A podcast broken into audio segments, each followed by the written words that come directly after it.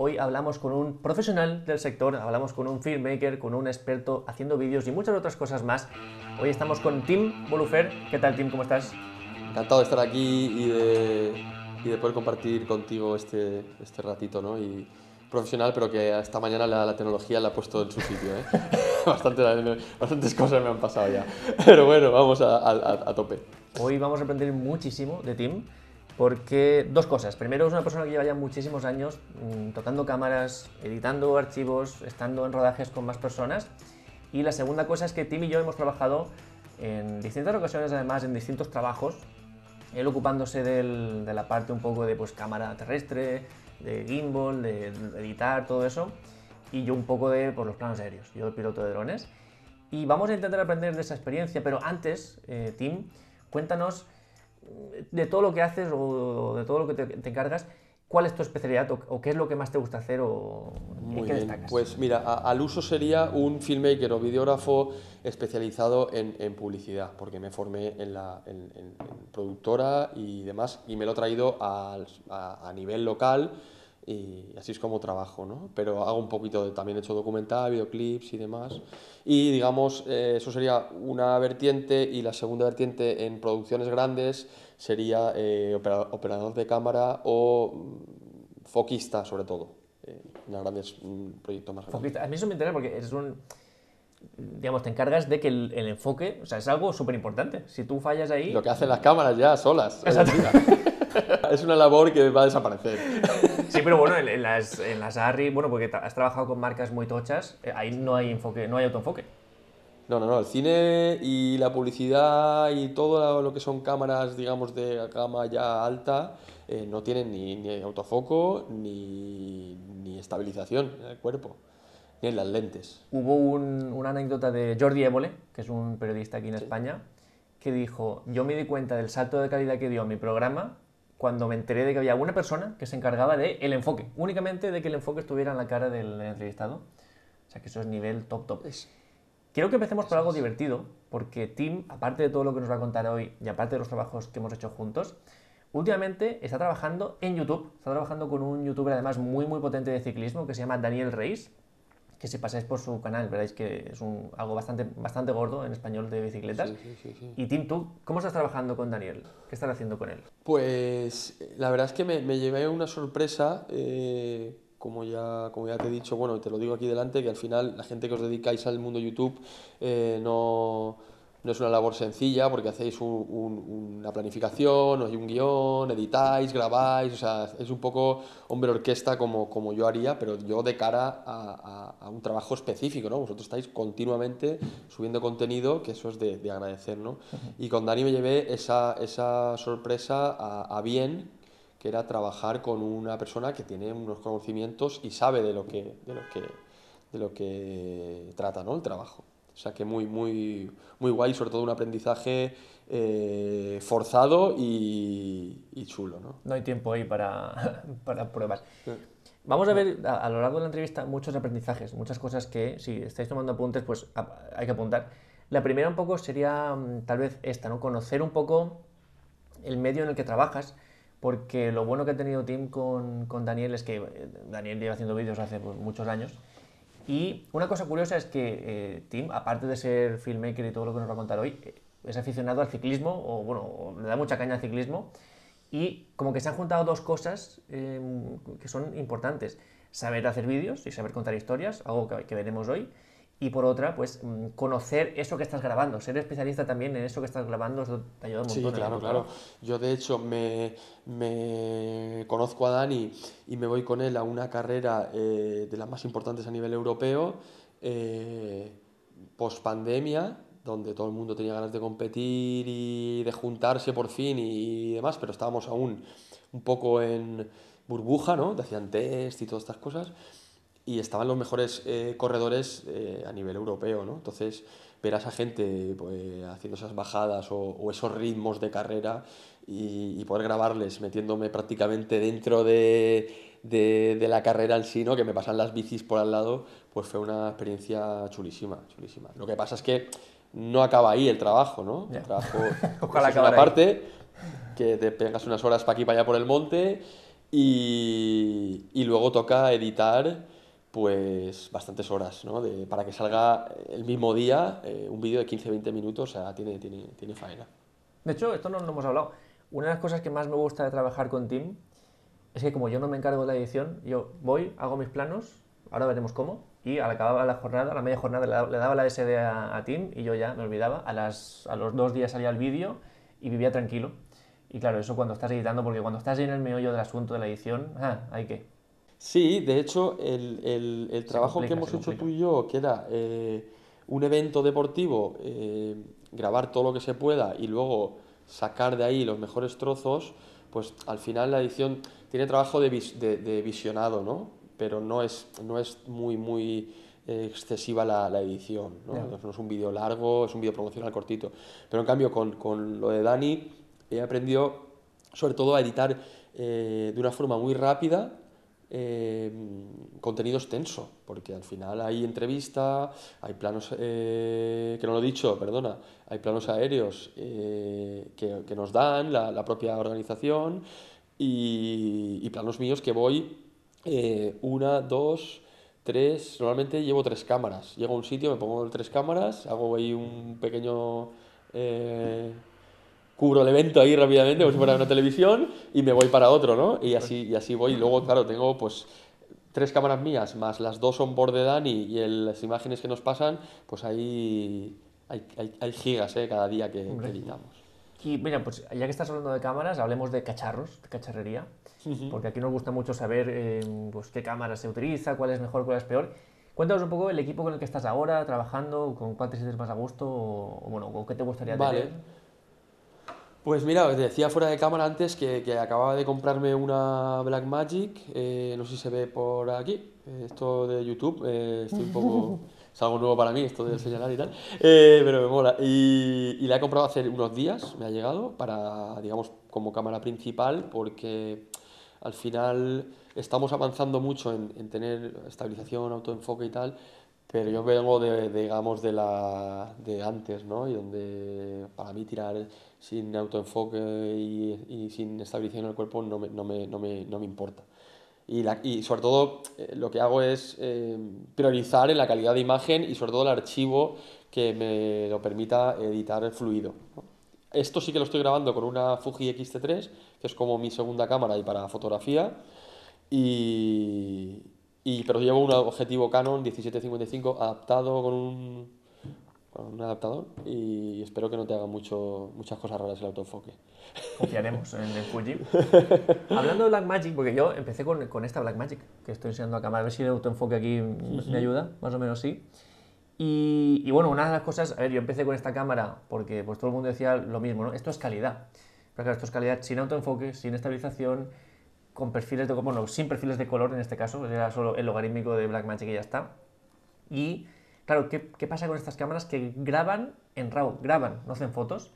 Y esto significa, yo me acuerdo, que eh, trabajando a 1080, que era lo máximo que trabajaba esta cámara, con grabando con RAW a 30 FPS, por ejemplo, con una tarjeta de, de 128 GB podía grabar a lo mejor 10 minutos o 12 minutos, era una locura. No me quiero imaginar, Tim, 6K ¿Cómo lo haces? Eh, ¿Con SSDs? ¿Cómo lo haces? Eh, no, la cámara, la cámara lleva SS, eh, para meter tarjeta SD y luego lleva la, creo que se llama Compact Flash o bueno, otro tipo de tarjeta que te permite grabar carísima de la leche, que te permite grabar eh, con una tasa de bits, o sea, lo que hace es que la escritura es muy rápida, ¿no? Para que no se caliente y demás. Pero yo he tirado ya lo más heavy que es directamente con disco duro. O sea, un disco duro SSD de un tera que, que te permite ir tranquilamente, y lo conectas con un cable USB-C y vas con eso. Pero claro, al final sí que es verdad que dependiendo del proyecto, pues eh, se graba en. Te, te, permite formato ProRes con diferentes compresiones y el, y el RAW de Blackmagic, que es que hace un codec, la verdad, la verdad es que hace un codec súper bueno que es bastante calidad, compresión está muy bien, pues tienes diferentes compresiones. Pero para hacerte una idea, 120, 128 gigas eh, en 6K, Nada, una 50 minutos, 50 55 minutos más o menos. Ah, pues mira, pensaba que menos. Sí, sí, sí. Aguanta bastante bien. Más o menos sería. Eso en la- calidad, digamos, base es 8.1, que es en la compresión, digamos, media. Vale, podemos llegar a, vamos, que 128 gigas puede grabar 15 minutos. sí, sí. Esta estrategia de llevar un tera es un poco la que ha seguido el, el Mavic 3. De hecho, bueno, el Mavic 3 Cine, porque en, en- solo la, versión top lo hace, la- las otras no. Y yo no era consciente de lo bueno que era esto hasta que lo he probado. El hecho de tener un tera siempre para ti, por mucho que grabes en 5,1K y a- en ProRes, que son archivos que luego el susto viene cuando te lo quieres pasar al, ordenador, que tardas un, buen rato, pero el hecho de tener en el aire prácticamente ilimitado de, de espacio, que es un poco lo que te pasará a ti con la Blackmagic, es algo que hasta que no lo experimentas eh, no te das cuenta de lo importante que es y es una, una grandísima ventaja. Claro, y sobre todo eh, que te permite, no sé, no sé en tu caso, yo creo que también, que estamos con Mac, yo directamente conecto el, el SSD al ordenador y no tengo que volcar nada, edito directamente con esos brutos, ¿no? Y pues te agiliza mucho el trabajo, que al final pierdes tiempo volcando, pásalo, que tengas el ordenador, eh, eh, no sé, que tengas espacio en el ordenador y, y bueno, trabajar muchas veces con un disco externo no fluye igual porque la, la- la transferencia de datos no es la misma, ¿no? No va tan rápido como si estuvieran los archivos en el propio ordenador. Y hablando de cámaras, Tim, un consejo que puedas darle a esa persona que tiene un Mini 2, un Air 2S, un dron que se ha comprado, que a lo mejor le falta ese apoyo, ese, ve- veremos un poco que es importante variar, no tener solo imágenes aéreas. ¿Qué cámara le recomendarías para que, que se emparejara con este Mini 2 de 500 euros o con este Air 2S de 1000 euros? ¿Qué elegirías tú? Pues yo, basándome en la experiencia que tengo, eh, yo empecé con las Panasonic, la serie GH. Sí. Eh, y las considero unas cámaras súper, súper buenas, calidad-precio y la, sobre todo la calidad de vídeo. Si estás pensando en una cámara eh, principal para hacer vídeo, las Panasonic están, están genial. Y las Fuji ahora mismo creo que también están muy bien de precio y consigues unos formatos y una calidad de imagen muy buena. Si, si, si no hay límite salarial, ¿no? Exacto. Como ahora en el fútbol, ¿no? Eh, evidentemente Sony y Canon te van a dar unas prestaciones de, autofo- de autoenfoque brutales, ¿no? O sea, si tienes que hacer eventos o cosas así, como hemos hecho nosotros en las travesías de nado, eh, a nado, la- la- el autoenfoque es primordial. O sea, no, no- no puedes ir sin eso. Entonces ahí ya sí que tiraría mejor pues una 7.3 o, o la 7S2, por no irnos a las, a las gamas más, o sea, a las, a las últimas que son ya precios muy, muy caros. Normalmente nosotros solemos recomendar como tres niveles o, o algunos niveles de, cuanto a dinero de, de cámaras. El primer nivel y más económico sería a lo mejor poner un buen smartphone en un gimbal mobile y ya con eso, siempre y cuando no quieras gastarte sí, sí, mucho, sí, con ciento y pico euros y ya tienes un, uno de estos que queda muy bien, además con cámaras angulares, con zooms, con todo lo que tenemos. Esa puede ser una- un primer punto de partida si no quieres empezar fuerte, sobre todo si no quieres empezar a hacer totalmente. Luego, Totalmente. a lo mejor, esto que tú comentas, este tipo de cámaras, a lo mejor una, una Sony de la serie A6000, que aún así son un poquito caritas, También. pero bueno. Sí, pero también. Ahí sí. están. No las he dicho y he tenido una, ¿eh? Vaya cabeza. ¿Tú cuál tuviste? Yo empecé primero con las series de GH, GH2 de Panasonic, luego la GH3, eh, luego como empecé a hacer fotografía, todo va condicionado al- a los proyectos que, que te van viniendo, ¿no? Entonces empecé a hacer fotografía, pues necesitaba una cámara que hiciera foto bien y le pasé a la Sony A6300 y eh, por mi padre que le gustaba la fotografía y tal, me dijo, mírate que Fuji ha sacado unas cámaras súper buenas para vídeo y tal. Y yo dije, este, no sé, se está inventando. Y, y no, era, era verdad. Así, así fue que me compré 2019 la primera XT3, que, que al principio no le notaba la diferencia de calidad, pero conforme la he ido conociendo, la verdad es que te, pe- te- te permite un saltito más de calidad en, en- en la- en el, en el vídeo. Y tuve la XT4 después y, eh, como te he comentado antes, tuve un problema... eh, no, perdón, conseguí un, descuento en Sony, pero al, llegar la cámara el archivo que me hacía era muy pesado, mi ordenador no lo movía y bueno, y al final tuve que, volver a esta Fuji X-T3 y, optar por una Blackmagic como, como cámara principal para lo, digamos, lo más eh, elaborado. ¿Con qué programa editas? La, digamos, el, el- estoy en el proceso ese de sorpaso, ¿no? De Premiere a DaVinci. también debido a, lo que me pasó con la Sony, que, que el codec H264 que me hacía eh, era muy pesado y, me, y Premiere no me lo movía. Entonces tuve que pasarlo a DaVinci y por suerte DaVinci sí que lo movía muy bien. Entonces estoy, me estoy dando cuenta de que es una herramienta mucho más ágil que Premiere, que te permite hacer muchas más, eh, digamos, eh, retoques profesionalmente hablando de color y efectos y demás. Y las cosas, digamos, básicas sigo editándolas con Premiere porque es el programa que aprendí y es el que tengo todos los comandos y voy más, más ágil. Yo estoy en un proceso similar al de Team, pero en lugar de pasar de Premiere a DaVinci, que además es un programa gratuito, DaVinci, que es un valor potente, bueno, gratuito, hay una versión gratuita que es muy amplia ya. Yo estoy haciendo ese paso de Premiere a Final Cut y, y es algo que, aunque a mucha gente le puede asustar, porque sales de esa zona de confort, yo os animaría a hacerlo porque mm, también te das cuenta de que estás ya muy adaptado a un programa y ya no es porque el programa lo haga bien, sino porque tú has aprendido el lenguaje del programa, ¿no? Y a veces Premiere, que evidentemente pues será de los que más horas le hemos echado a será Premiere seguramente, pues tiene sus cositas que, nos hemos acostumbrado, pero no, significa que sean las mejores. Y, y, además es que, aunque es cierto que los primeros vídeos te van a costar, cuando tú consigas transportar tus conocimientos, no empiezas desde cero. Si aprendes en uno, eh, aprendes en todos, tienes que adaptarlo, pero aprendes en todos. Así que yo, si hay alguien que se está pensando, Tim, ah, pues me paso, no me paso, me viene mejor en este, en este ordenador o en este otro, porque unas cosas malas que tiene Premiere es que hace falta una máquina muy potente, seguramente es el que más recursos necesite de todos. ¿Y qué consejo le darías?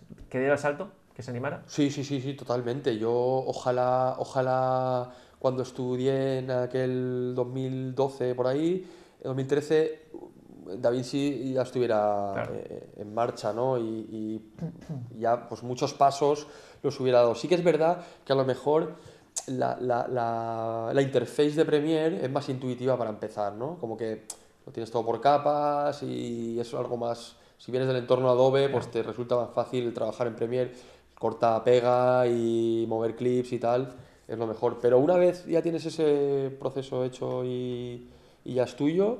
El, el Da Vinci, vamos, es una pasada cómo mueve los clips. Da Vinci y Final Cut, al final están muy.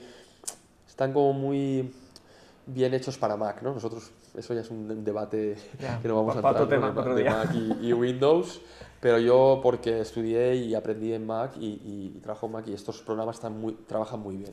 tengo el, el, M1 este nuevo de, de Apple y vamos, todos los clips y todos los todos los trabajos que he hecho es una pasada como lo mueve, ¿no? El da Hablemos un poco de drones, que es un poco lo que más nos interesa.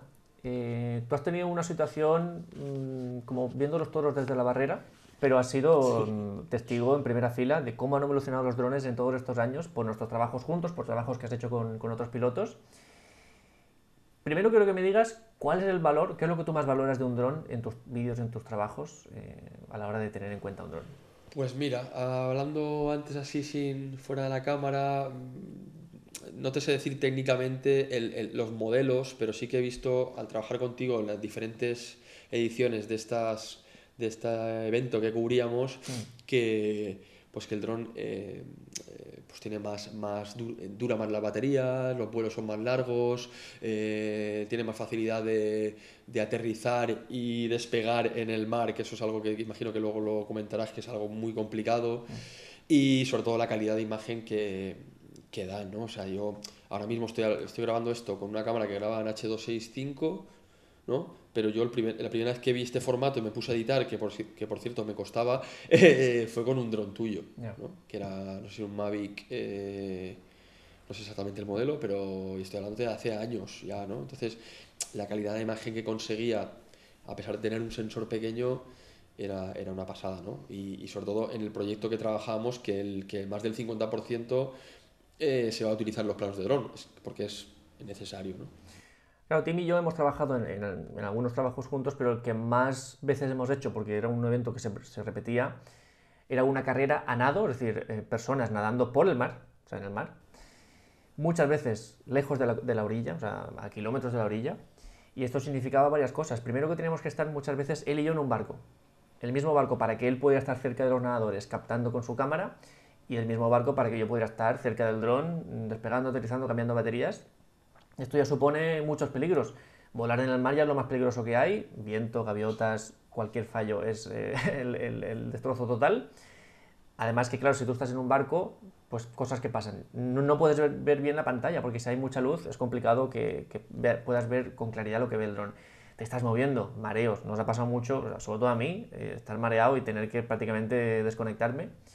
Y, todo eso, mm, a pesar de que es un día un poco duro, nos ha venido bien el hecho de, número uno, estar en sintonía, que esto también eh, edición tras edición lo hemos, lo, hemos ido mejorando, y eh, el hecho también de tener una buena comunicación entre nosotros, que esto es un poco lo que, lo que es a lo mejor más importante, lo que quería preguntarte, ¿cómo es esa comunicación, cómo es ese planning eh, para un, trabajo de evento de este tipo? Pues sobre todo lo fundamental es lo que te has dicho, la planificación, ¿no? Y saber en cada momento qué es lo que, necesitas, qué es lo que necesita y qué es lo que requiere el, proyecto. ¿no? Es decir, lo primero que yo te digo a ti o te transmito es que no, requiero eh, unos vídeos muy largos, porque esto al final no es cubrir el evento en sí, como si fuera una televisión, que eso es lo que pasó en la primera edición, que eran clips muy largos, estáticos, donde un nadador pasaba prácticamente a muy poca velocidad, donde no había no había acción, no había promoción del, del, evento, ¿no? Entonces, em, eso es lo primero que te, te tengo que transmitir a ti y que enseguida lo has captado, ¿no? Que es plano corto, eh, siempre movimiento, buscando la acción y sobre todo pactando ciertos momentos que hay que, que, hay que grabarlos sí o sí, por salida, eh, llegadas, eh, planos de la zona donde se ubica el, el evento en sí y, y ya a partir de ahí ya jugar un poco más con la espectacularidad de los, de los planos. Sí, nosotros lo que hacemos siempre mucho hincapié y es un poco aprendizaje que queremos transmitir en este tipo de vídeos es comunicación sobre todo previa, eh, días de antes, mm, vamos, incluso semanas de antes. Eh, muy importante, Tim siempre me dice, va a ser un vídeo de este formato, va a durar tanto, nos interesa promocionar esto, eh, pues imaginaos, nos interesa promocionar que la carrera se hace en una localidad en concreto. Pues ya sabemos que tenemos que hacer algún planito, que a lo mejor no salgan nadadores, pero que salga pues algo característico de esa localidad. Nos interesa promocionar que el agua es espectacular, pues algún plano donde se ve azul, transparente. Son cosas que, si Tim no me dice a mí, yo es muy complicado, los puedo hacer por casualidad o no. Entonces es muy complicado que a mí se me ocurran. Y ahí esa comunicación previa es muy, muy importante. Hasta tal punto de que el día del rodaje, el día de la grabación, pues a lo mejor es el día que menos hablamos, porque ya tiene que estar todo claro, tiene que haber muy pocas dudas. Y aquí entra en escena una cosa muy importante que también quiero transmitir, que es el, lenguaje, la forma de hablar. Mm, trabajar con Tim es muy sencillo para mí respecto a otros clientes, porque Tim habla en lenguaje cine. En, pues esto es un plano abierto, esto es un plano el plano, esto es un plano picado, esto quiero que el gimbal haga un traveling frontal. Son cosas que con muy pocas palabras de él yo soy capaz de entenderlo hasta tal punto de que muchas veces es, él me decía, pues mira, calle, estoy haciendo en primer plano a 80 milímetros em, con este movimiento. Yo casi que no tenía ni que ver el plano, ya lo sabía, y esto a mí me ayudaba, teniendo en cuenta también lo que ya habíamos hablado previamente, hacer, pues mira, pues voy a combinar ese plano con una órbita o con un cenital o con, por ejemplo, una cosa que funciona mucho es no repetir la distancia focal. Si él está haciendo algo muy cerradito, pues ahí le viene bien a lo mejor para combinar un plano más abierto, que le pueda dar más dinamismo o al revés, si él está haciendo algo más abierto, pues con un, angular desde la barca, yo puedo hacer un zoom o acercarme más. Son cosas que al final este, este dinamismo entre cambio de tipos de plano va a ayudar a que el storytelling y que la rotación de audiencia sea mucho mejor, algo muy importante en este tipo de, vídeos. Y, y eso son cosas que tenemos que ir teniendo en cuenta a la hora de, de, de apuntarnos hasta tal punto de que, bueno, pueden pasar cosas. De hecho, si quieres, hablamos eh, cosas más que nos han pasado por estar grabando. Infinitas. Y, bueno, al final las hemos soltado por esto que decía Tim. El hecho de que si nosotros ya nos hemos marcado puntos clave y eso ya lo tenemos, pues puede pasar como lo, que nos pasó, que yo me mareé, porque estás en un barco, eh, se está moviendo, eh, no para de moverse, estar viendo una pantallita y, me mareé hasta tal punto de que tuve que aterrizar, el, eh, era un Mavic 2, lo aterricé conforme pude y, tuve que ponerme ahí en frente del barco a, desmarearme. Y son cosas que pueden pasar. En este tipo de trabajos a lo mejor más, pero en cualquier trabajo puede pasar que no estés a, tope al 100% y a lo mejor eso es importante tenerlo en cuenta. Sí, sí, sí. De hecho, no sé, más de uno sabrá que el mareo del mar es es jodido porque no hay forma de quitártelo hasta que bajas y, y vamos, estás, estás, estás grabando un evento, o sea, no va a pasar otra vez. Entonces, además, como ya lo sabíamos de antemano al haber hecho bastantes años ya seguidos, el problema del mar es que la logística no es como la tierra, ¿no? Las, cosas tardan en llegar, eh, las, salidas se retrasan, hay varias salidas, hay varias modalidades, varias distancias. Entonces lo que pasaba muchas veces es que tú estabas esperando la salida eh, ahí con el dron y a lo mejor se retrasaba 20 minutos y el barco está parado, que es el, problema, ¿no? estás viendo una pantalla, tocando eh, cualquier artilugio, esto, lo otro, y ahí es donde ya te viene el mareo. Una vez una vez sale la, la, se da la salida, ya sí que cambia un poco porque el barco intentamos buscar ese movimiento, sobre todo para mí, para que la cámara esté un poco en movimiento y simule un traveling ¿no? en el mar y que cojamos a, los nadadores. ¿no? Pero sí, sí, yo también me mareé y lo pasé bastante mal en una de las ediciones. Esto es importante porque el hecho de conocer lo que estás grabando, igual que hemos comentado con Tim, cuando, ahora que trabaja en un canal de YouTube de ciclismo, a él le ayuda mucho ser ciclista también nos ayuda aquí, en este tipo de trabajos, por ejemplo, el hecho de haber ya hecho otras ediciones, porque ya sabes un poco de qué va el asunto, ya sabes qué planos funcionan mejor, ya has visto todo el proceso, el hecho de grabar, editar, ver el vídeo final que hace Tim, y, todo este proceso te ayuda muchísimo a que tú el año siguiente o la siguiente vez ya tengas experiencia, pura y dura, es, experiencia literal, y, esto te, ayuda a economizar, porque es muy importante saber cuáles son los planos que más fácil te, o, cuáles son los que mm, más papeleta te van a salvar por pocas repeticiones y, cuáles son los que quedan muy chulos pero te van a hacer falta muchas repeticiones. Y quería preguntarte, Tim, ¿cuáles son los planos de movimientos de dron que nunca pueden faltar en un vídeo tuyo? Bueno, eh, en un vídeo mío, sobre todo, te hablo, desde el punto de vista evento deportivo, que, sería lo que hemos hecho.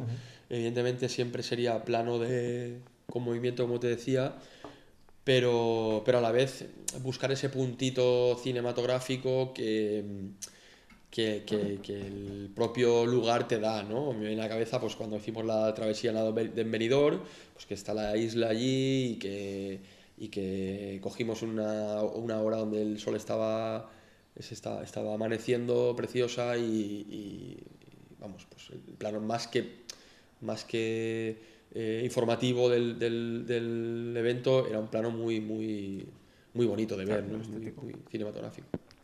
Esto pasa un poco también, que es un poco en lo que los tenemos que centrar. Yo te, quería preguntar sobre este plano además, más adelante. Y es que es eso, eh, un dron en el mar, que ya eso es alerta, ya tenemos que estar con las alertas puestas. Em, gaviotas, se levanta el viento, que muchas veces nos pasa, se levanta el viento de repente y la cosa se complica. Además grabando a cosas muy pequeñas, porque un, nadador en el mar es como una hormiga. Tienes que estar muy bajito, no te vale estar a 50 metros porque no se ve nada. Tienes que estar a 2-3 metros, ya estamos aumentando ahí la dificultad. Tienes que estar tú en un barco, que eso ya lo complica todo mucho más, no es la pantalla lo que hemos comentado. Pero es que además tienes que grabar, que es un poco lo, gordo del asunto y lo que muchos se olvidan. Tienes que estar exponiendo, tienes que haber puesto un filtro ND, tienes que componer, porque al final este plano casi que era más composición que otra cosa. Y, esto no significa que el plano vaya a ser siempre el más complicado, ¿vale? No, tienes que hacer siempre el más complicado porque muchas veces te va a requerir muchas repeticiones y a lo mejor esto es un poco delicado porque tú dices, vale, quiero hacer esta órbita, quiero hacer este plano súper complicado, súper complejo, lo puedes hacer, pero te van a requerir tantas repeticiones que cuando empieces a fallar, que normal es fallar, de hecho este plano tuvimos que repetirlo 3-4 veces, van a empezar a, pasar cosas que ya no vuelven a pasar, porque si es un evento deportivo, por ejemplo, y pasan por una boya y es un momento importante, si eso te lo pierdes, ya eh, eh, la carrera no va a volver para atrás para que tú eh, captes esa boya.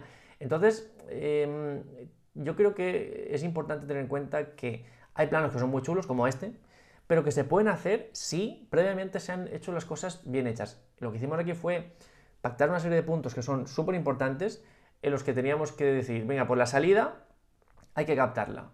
Hay que hacer el movimiento fluido y, tener pues, dos, tres minutos para que si luego no tenemos la facilidad de conseguir planos, podamos tirar de ahí y sacar pues, minutos de metraje que luego nos puedan acompañar a, las imágenes terrestres. Y luego, pues tres, cuatro momentos, tipo, pues hay una boya en la que giran, ahí está bien, eso hay que captarlo. Luego la, llegada. Y este tipo de planos tan complejos, en los que hay que repetir tantas veces el plano, los, los podemos hacer porque todo lo demás estaba ya, eh, digamos que el, el, salvavidas estaba captado y casi quedaba igual, entre comillas, no captarlo porque el vídeo iba a salir igualmente. Entonces, teniendo eso en cuenta, podemos decir, venga, pues como tenemos un poco de batería y lo único que nos queda gordo por grabar es la llegada y aún no han llegado, vamos a darle aquí tres vueltas y a ver si con 3-4 repeticiones lo conseguimos. Y de hecho este lo repetimos yo creo que tres veces seguro.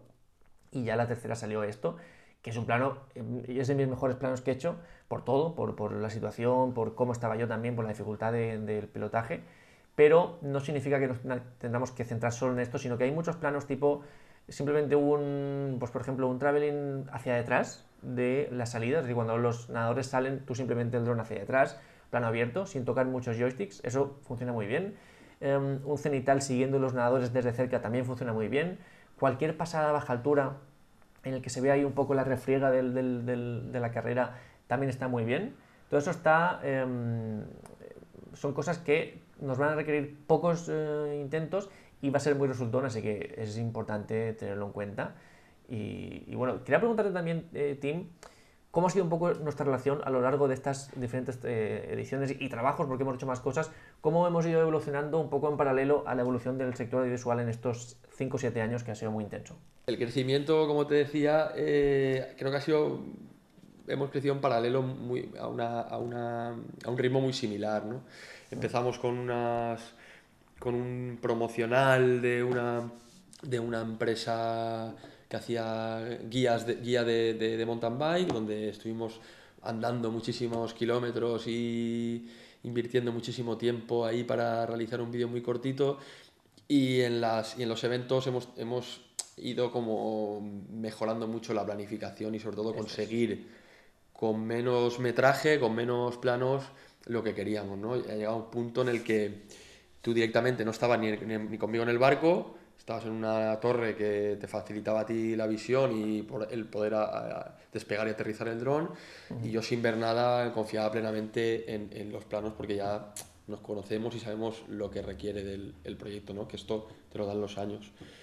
Y, y bueno, esto ha sido un poco el, el, el proceso ¿no? de todo. De todo lo mejor de todo esto es un poco la confianza que tú tienes en el otro, en este caso, ¿vale? En este caso que estamos trabajando dos, la confianza porque ya, ya has visto cómo trabaja. Además, eh, cuando tú eres filmmaker, como Tim, cuando eres el hombre orquesta que se lo tiene que cocer y, cocinar y comer él solo, ya tienes un chip ahí que es, es que hay que sacarlo.